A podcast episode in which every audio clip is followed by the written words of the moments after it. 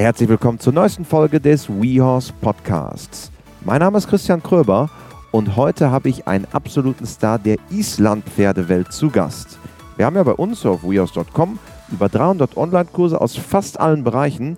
Und was man ehrlicherweise sagen muss, was in den letzten Jahren etwas zu kurz gekommen ist, das sind die Isländer. Das wird nun geändert, weil mein neues Projekt mit der vielfachen deutschen Meisterin und Europameisterin Lisa Draht aufgesetzt. Das Ganze haben wir diese Woche besprochen und dann direkt gesagt, komm, wir machen mal einen Podcast. Hier ist das Ergebnis. Viel Spaß.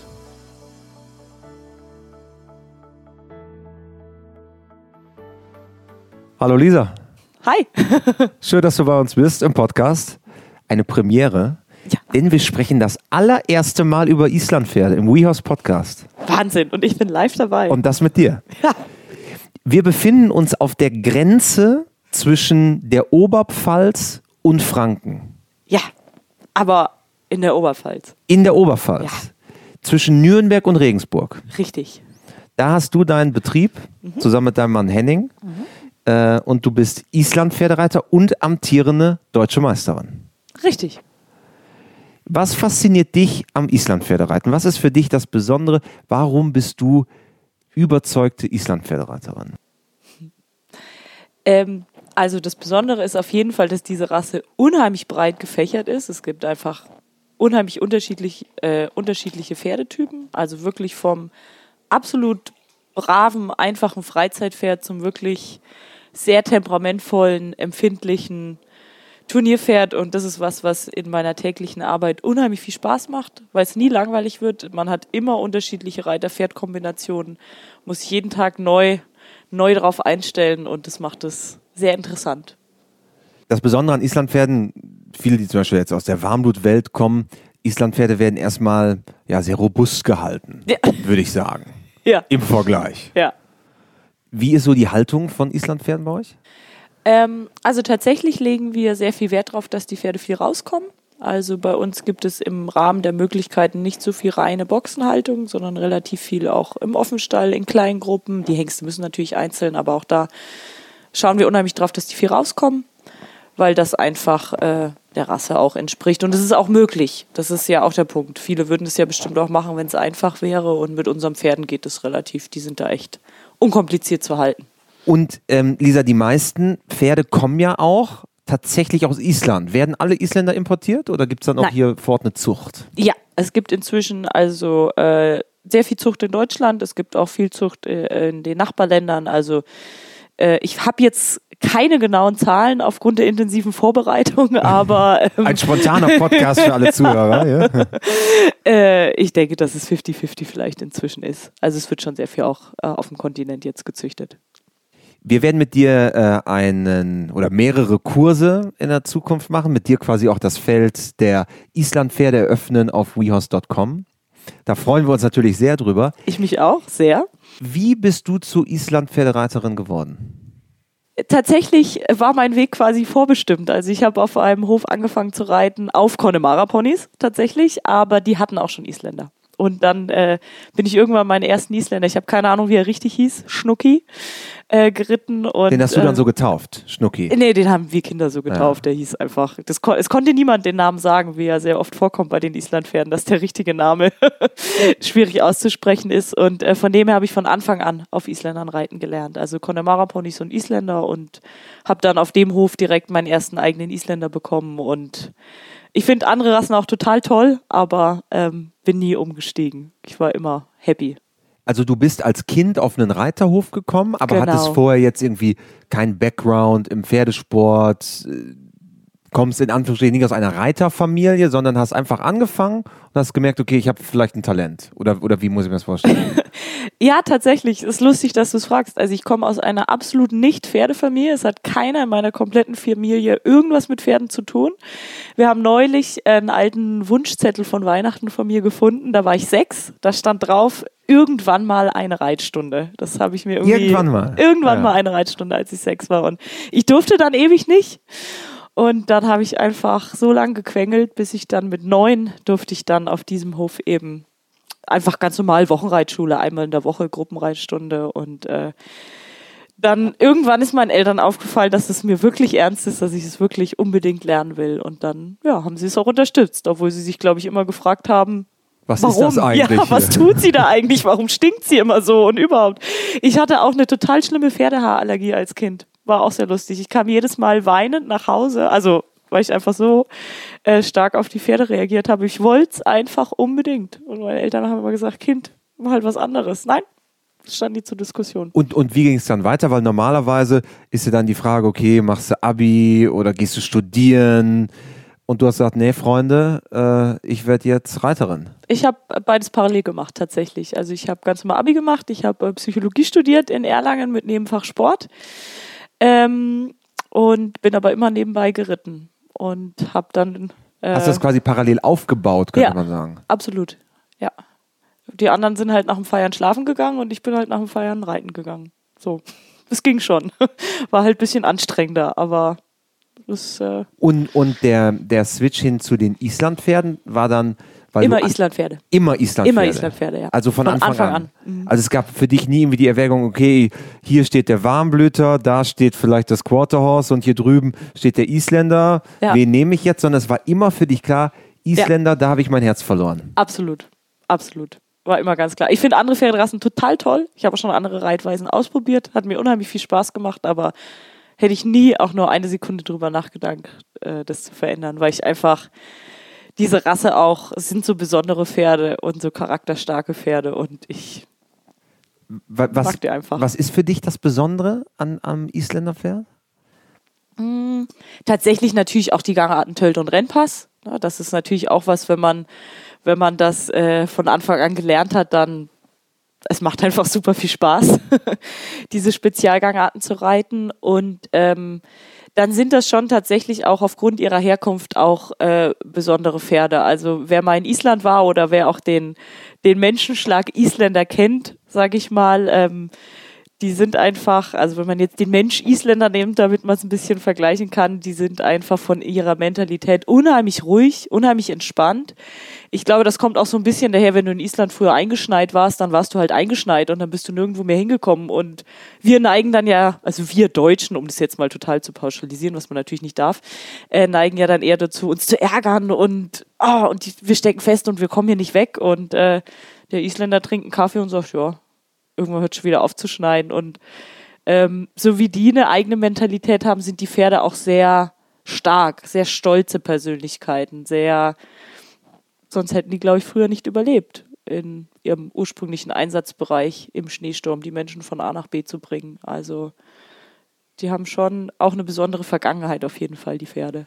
Wie wichtig ist diese isländische Mentalität? Also wenn man jetzt ähm, auf großen Messen beispielsweise gibt es ja dann das Isländerdorf, alles ist mit Flaggen geschmückt äh, und man hat das Gefühl, diese Identität wird auch nach draußen getragen. Wie wichtig ist diese, diese Verbindung zu Island? Also es spielt schon auf jeden Fall auch eine Rolle, auf jeden Fall. Ich glaube auch, dass wir von den Isländern oft viel lernen können. Also so ein Nationalstolz und so ein Zusammenhalt, wie die auch innerhalb ihres WM-Teams immer haben, das ist total faszinierend. Also ähm, das ist was, wo man sich tatsächlich auch mal eine Scheibe abschneiden könnte.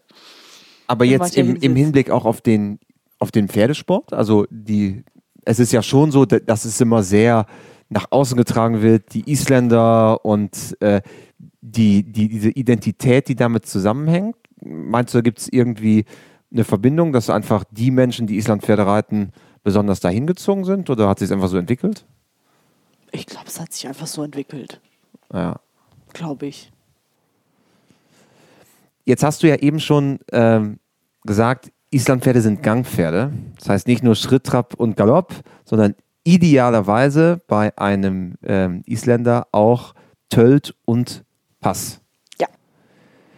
Erklär uns einmal oder für alle, die das nicht kennen, was ein Gangpferd ist, was genau ist der Unterschied zwischen den regulären Gangarten und dann Tölt und Pass? Gute Frage. also es ist ich gespannt. Verdammt. ähm, es ist tatsächlich äh, ein anderer Takt. Also, äh, wenn du jetzt Trab nimmst, ist es ja ein Zweitakt, die Diagonalen unterschiedlich.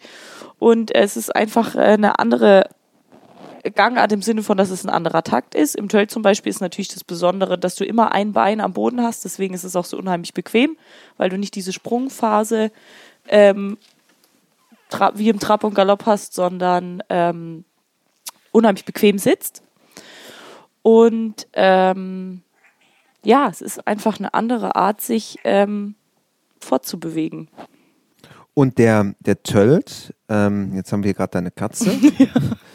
ähm, der Tölt, der kommt ja, glaube ich, auch daher, dass man sich über die Steinwüsten von, von Island so besonders einfach und bequem fortbewegen konnte, oder?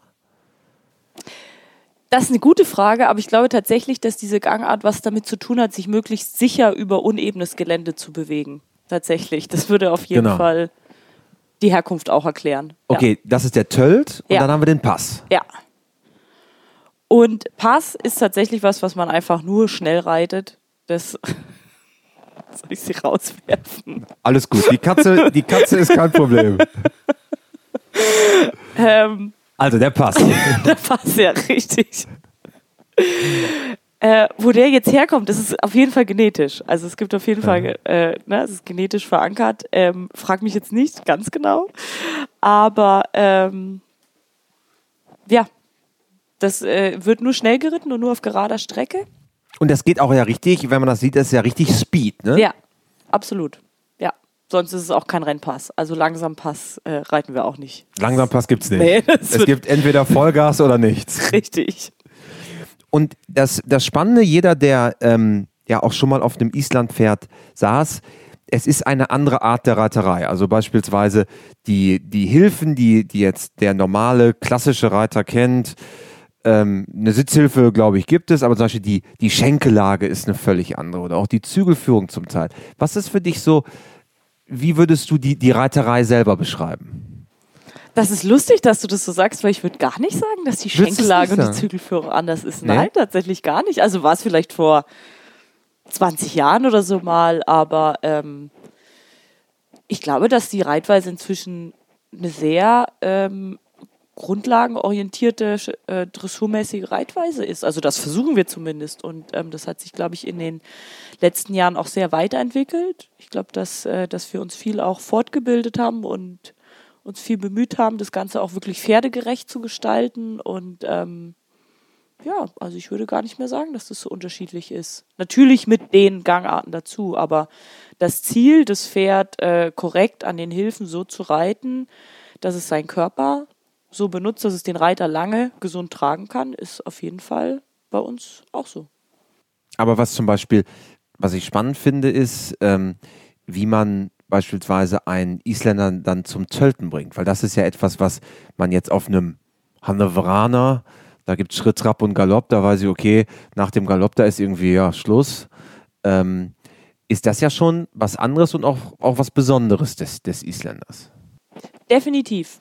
Aber wie man Isländer zum Tölten bringt, das ist auch wieder eine sehr gute Frage, weil das natürlich total aufs Pferd ankommt. Also ja. es gibt einfach Pferde, die bieten das, die Tölten Tackler, wenn du sie freilaufen lässt oder auf der Wiese. Also die bieten das unheimlich an. Bei so einem Pferd ist das gar keine Kunst. Da reitet man einfach voran und es kommt Tölt.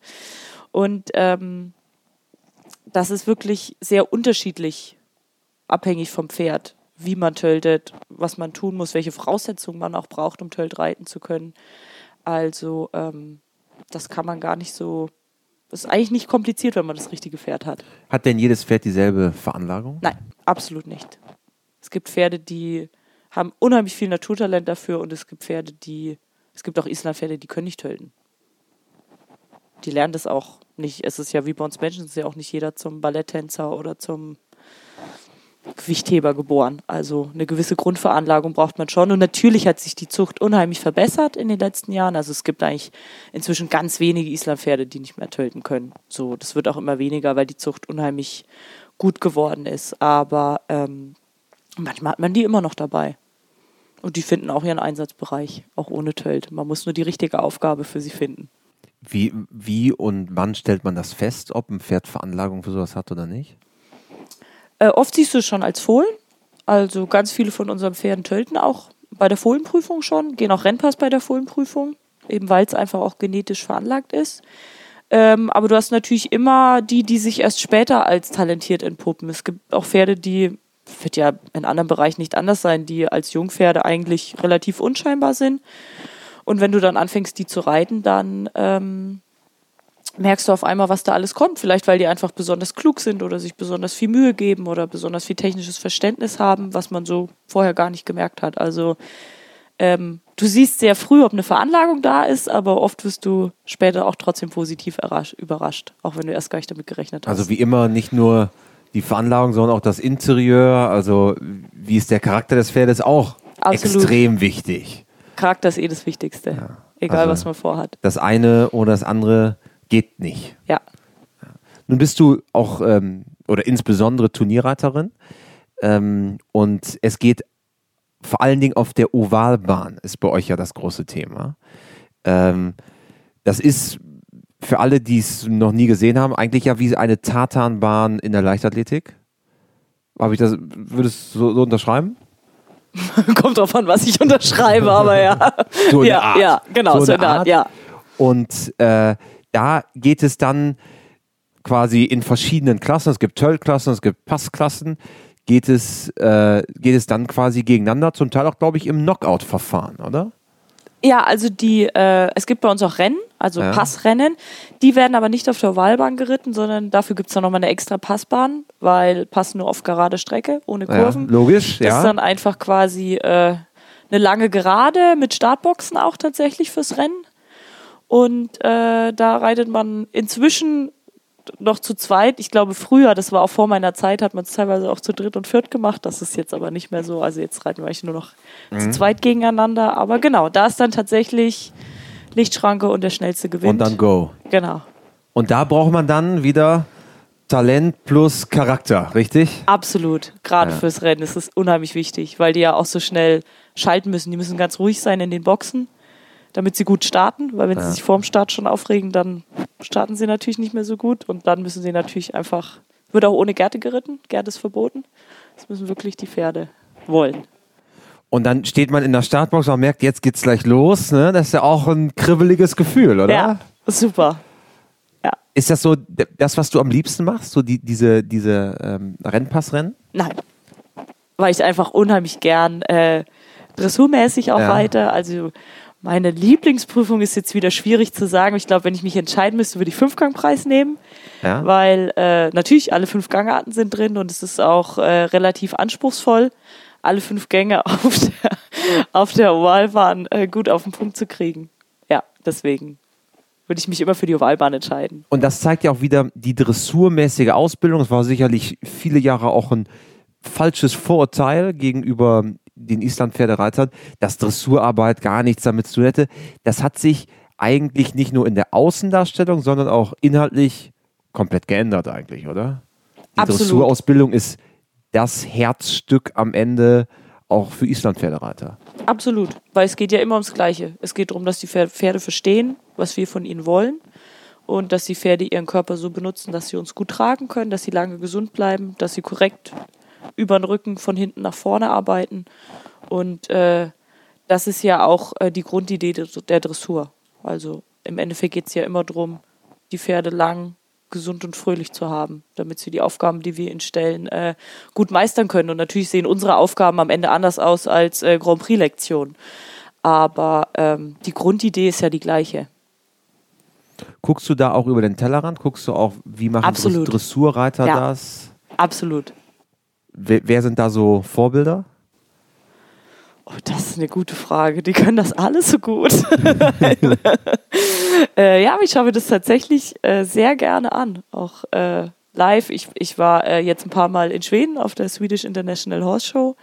Und da war ja auch alles parallel. Äh, parallel da hatten wir einen Isländer Weltcup und dann waren eben auch äh, hochrangige Dressurprüfungen ausgeschrieben. Und da. Stockholm, glaube ich. Ne? Genau, ja. richtig. Ja. Und da saß ich den ganzen Tag in der Arena und habe mir das angeguckt. Und guckst dann quasi ab, okay, wie. Wie, wie machen die das? Wie, wie ja. machen die das? Ja, ja total. Total. Ja. Auch wenn mir natürlich bewusst ist, dass unsere Pferde dafür nicht so viel Talent haben, um Gottes Willen. Also man muss ja auch nicht in Island Pferd äh, in Dingen ausbilden, die's, für die es kein Talent hat. Aber die Grundzüge äh, der Ausbildungsskala können die alles genauso lernen. Absolut. Und, und dann schaust du wirklich, okay, wa, wa, was kann ich übernehmen? Wie, wie kann man das auch in seine tägliche Arbeit einbinden? Weil das ist ja dann auch das Spannende, ne? dass man schaut, okay, wie sind eigentlich diese eigentlich völlig unterschiedlichen Bereiche doch miteinander verwandt? Mhm. Und es ist tatsächlich, ähm, natürlich ist die Endausführung dann eine andere, aber wir brauchen ja zum Beispiel auch, um guten langsamen Töll zu reiten, ein gewisses Maß an Versammlung und gerade Richtung. Anders geht es ja gar nicht, sonst kriegt man ja die Hinterbeine auch nicht unter den Körper. Und ähm, letztendlich unsere Prüfungsanforderungen ans Trabreiten ist ja sehr ähnlich dem, was, was in der Dressur mittel- bis starker Trab ist. Und äh, da gibt es schon, natürlich sieht es dann am Ende aus, aber der Weg dahin ist eigentlich sehr ähnlich. Tauschst du dich auch dann mit den, mit den Kollegen quasi aus und sagst, hier hör zu, ich bin Island-Pferdereiter, du reitest hier Dressur Weltcup, wie, wie machst du das und das? Oder, oder ist das eigentlich noch nicht so, dass diese verschiedenen Bereiche so miteinander kommunizieren? Also man hat äh, nicht so viel Berührungspunkte, aber wenn ich die habe, also ich hatte zum Beispiel schon Unterricht auch bei unterschiedlichen Dressurreitern, dann ist das immer super. Also die sind da auch oft total. Ich glaube sogar Nicole Uphoff, glaube ich. Ja, ne? genau, Ja. genau. Ja, da habe ich einen Lehrgang gemacht. Das war super. Also die war ganz offen und ganz interessiert und hat immer gesagt, ach Mensch, so macht ihr das. aber ja, das hat mir unheimlich Spaß gemacht. Und probiert die dann auch mal ähm, selber zu tölten oder sagt, okay, ich setze mich auch mal drauf? Also, Ja, haben wir tatsächlich drüber gesprochen. Also haben wir jetzt nicht gemacht. Du aber gesprochen Ja. bisher nur. Ja. Da muss es nochmal gemacht werden. ja, genau. Das steht noch aus. Dann kam Corona. Aber es ist auf jeden Fall so, dass diese verschiedenen, ähm, verschiedenen Elemente der Dressurarbeit dann absolut Eingang finden, nicht nur bei dir, sondern dass es inzwischen ganz klar, die Dressurarbeit ist die Basis. Absolut. Absolut. Ja. Springen.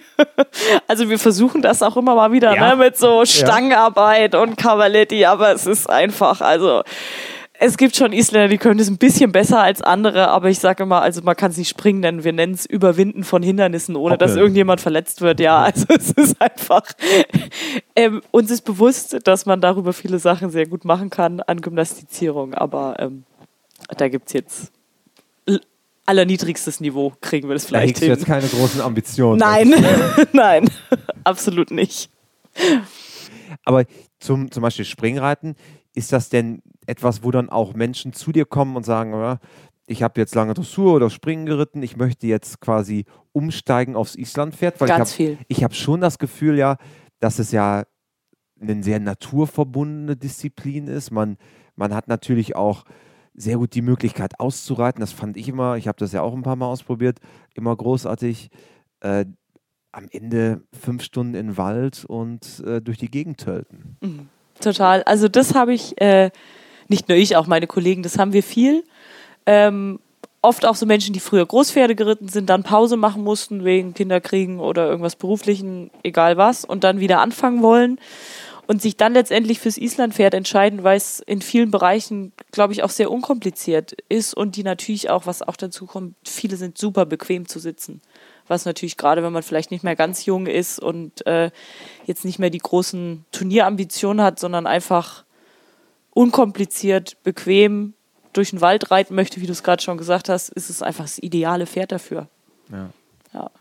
Jetzt sitzen wir hier bei dir ähm, quasi in der guten Stube.